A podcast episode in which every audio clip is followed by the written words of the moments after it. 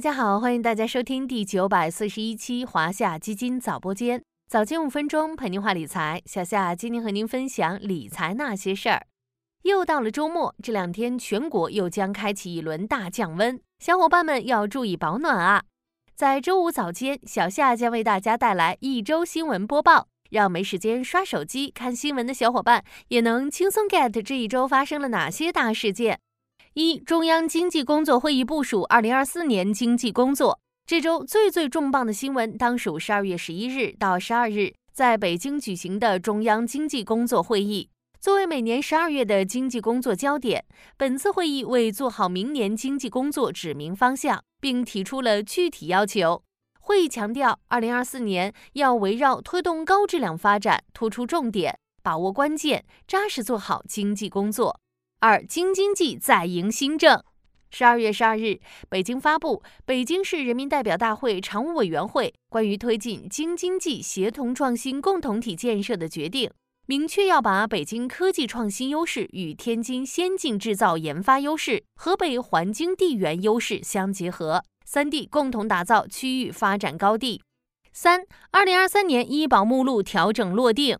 医药行业年终靴子落地，二零二三年医保调整目录结果正式出炉，共有一百二十六个药品新增进入国家医保药品目录，药品平均降价百分之六十一点七。从谈判结果来看，政策继续向罕见病药和创新药倾斜。此次共有二十五款创新药参与谈判，最终谈成二十三个创新药纳入医保的降幅与谈判成功率均高于整体水平。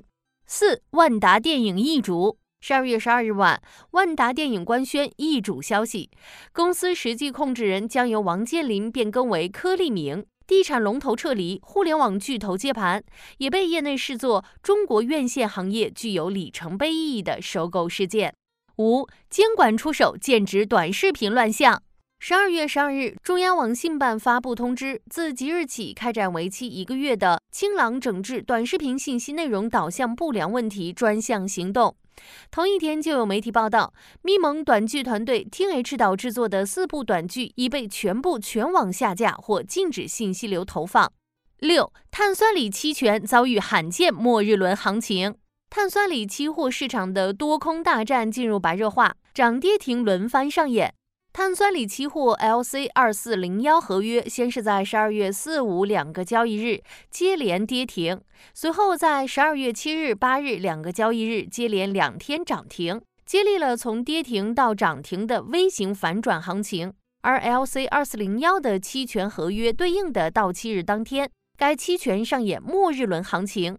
LC 二四零幺 C 九六零零零合约涨幅高达四百多倍，大幅增加了期货投资的复杂性。七车企双十二直播放大招，今年的双十二购物节过得有些悄无声息，不过车企们的双十二优惠补贴却成为热点。一汽丰田、长安深蓝、长安启源、广汽丰田、五菱汽车、吉利汽车等多个汽车品牌相继推出购车限时补贴政策，几乎涵盖了旗下所有车型，补贴金额高达上万元。有的品牌甚至针对旗下不同车型开设不同的双十二专场，为汽车市场再增活力。八，中小银行通过逆势上调存款利率。